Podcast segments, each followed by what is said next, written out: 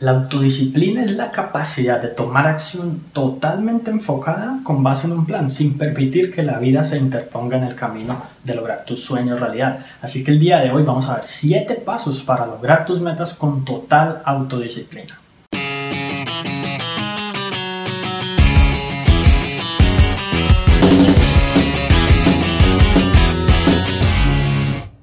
Hola, mi nombre es Juan Sebastián Celis y antes de continuar quiero que pienses en qué quisieras ser más disciplinado, que de una vez como que te visualices cómo podría una mayor disciplina personal ayudarte a lograr tus metas. Mantén ese pensamiento en tu mente en este momento y vamos a ver los pasos uno por uno.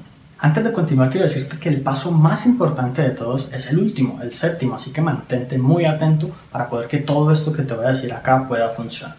Bien, el primer paso es practicar la autodisciplina en cosas que en cosas que no tienen sentido. Por ejemplo, digamos que tú todos los días quieres levantarte a la misma hora y acostarte a la misma hora.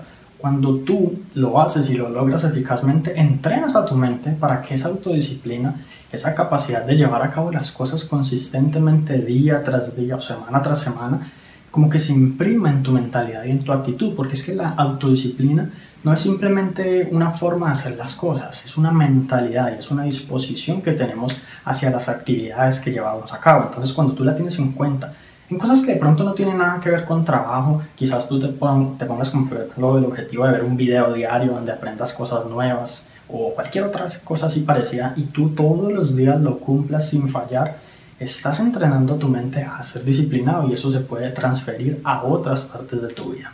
El segundo paso para tener mucha autodisciplina es calibrar tus expectativas y tus metas a tus propias capacidades y talentos. Porque imagínate que una persona dice, yo quiero ser disciplinada en el gimnasio levantando pesas y escoge, no sé, cualquier tipo de pesas, tamaño, peso, no sé, y dice simplemente voy a levantar todos los días media hora estas pesas y ya.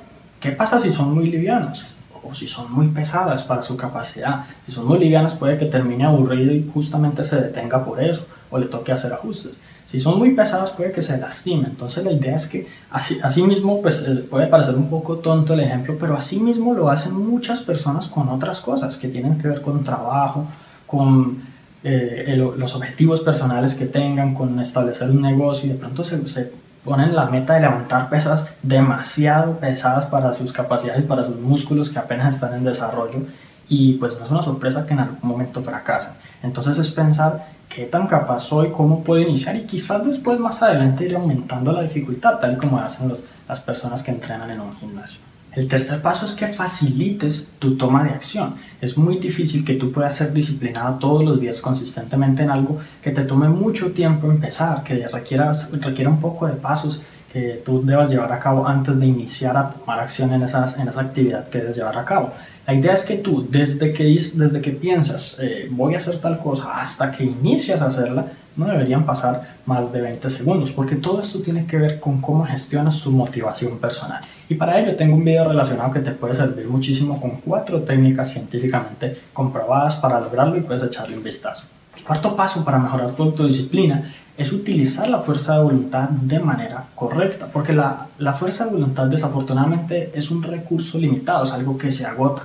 Cuando tú empiezas a utilizar fuerza de voluntad, a dar como quien dice tu máximo esfuerzo en algo, sin tener un plan, una estrategia o una estructura de toma de acción en la que prácticamente no tengas que pensar mucho, pues evidentemente llega un momento en el que simplemente te detienes y ya. Entonces gestionas esa fuerza de voluntad para proveer como un movimiento o una inercia inicial que te permita como empezar ese, ese, eh, como ese progreso que te permita llegar a, tus metas. Y bueno, también si quieres aprender un poco más sobre la fuerza de voluntad, tengo un video que va mucho, mucho más en profundidad. La idea es sencillamente tomar en cuenta que la fuerza de voluntad debe estar solo al inicio para establecer un plan de acción todas las, cosas necesarias para llevarlas a cabo, el ambiente adecuado y que cuando ya tú empieces a, a, tomar acción en esa meta, simplemente lo hagas prácticamente sin pensar. El quinto paso es diferenciar el trabajo duro del trabajo inteligente. Muchas personas piensan que la autodisciplina obligatoriamente requiere trabajar duro, esforzarse todos los días y esto y lo otro. Sin embargo, no necesariamente esto es cierto. Cuando tú eres un poco ingenioso y quizás es creativo, tú puedes cada vez averiguar maneras de hacer las cosas más rápido. o más fácil, o delegar un proceso que no necesariamente tienes que hacer tú a otra persona, o incluso a un sistema, una hoja de cálculo, o cualquier otra cosa, dependiendo de la actividad que quieras llevar a cabo. Entonces la idea aquí es simplemente pensar inteligentemente como de qué manera puedo yo sencillamente hacer las cosas en menos tiempo, lograr los mismos resultados o quizás mejores resultados, optimizando y enfocándome en mejorar cada vez más la forma en que lo hago de manera que sea muchísimo más productivo. El sexto paso es una gran habilidad que te sugiero adquieras, no solo para el tema de la autodisciplina, sino para cualquier otra cosa, porque te puede ayudar a vivir mucho más el presente y tener como mucho más amor por las cosas que haces. Y básicamente es de enfocarte al 100%, sumergirte en la tarea que estás llevando a cabo y desenfocar todo el resto. Así como cuando ves una fotografía profesional donde hay un objeto de interés en el centro, 100% nítido y enfocado y todo el resto ni se sabe qué es porque está completamente borroso. Es más o menos lo mismo que cuando tú vayas a tomar acción en un objetivo que tienes para lograr, tú te olvides del resto, no importa si tienes problemas, no importa si tienes dificultades, si no, no tienes dinero para pagar el arriendo, cualquier otra cosa que pueda pasar por tu mente en ese momento. Eso podría desenfocarte, hacerte menos productivo, distraerte, interrumpirte y la idea es que eso, si pasa, pues te puede sencillamente, puede acabar con tu ciclo de la autodisciplina. Cuando tú te logras enfocar y estás en cuerpo, mente y alma en una actividad sin pensar en nada ni en nadie más fuera de esa actividad, ahí es donde puedes ser autodisciplinado sin mayor esfuerzo. Y el séptimo paso, como te dije, es el más importante de todos. Sin tomar en cuenta este, quizás todo lo demás sencillamente no podría funcionar.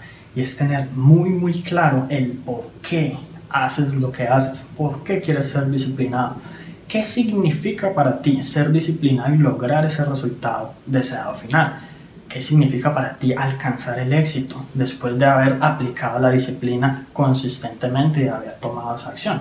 Porque muchas personas dicen, yo quiero ser disciplinado en mi trabajo, pero están en un trabajo que no les gusta, que odian, están haciendo cosas que desafortunadamente no les proveen buenos resultados para su propia vida, más allá de un poco de dinero que si acaso les alcanza para pagar sus, sus cuentas. Entonces, cuando tú recuerdas que tus objetivos tienen un gran porqué, una gran razón, una verdadera motivación interna, tú te sientes mucho más inspirado y te queda muchísimo más fácil tomar acción aún e incluso cuando los obstáculos se presentan y cuando hay dificultades en el camino que quizás te generen dudas o incertidumbre.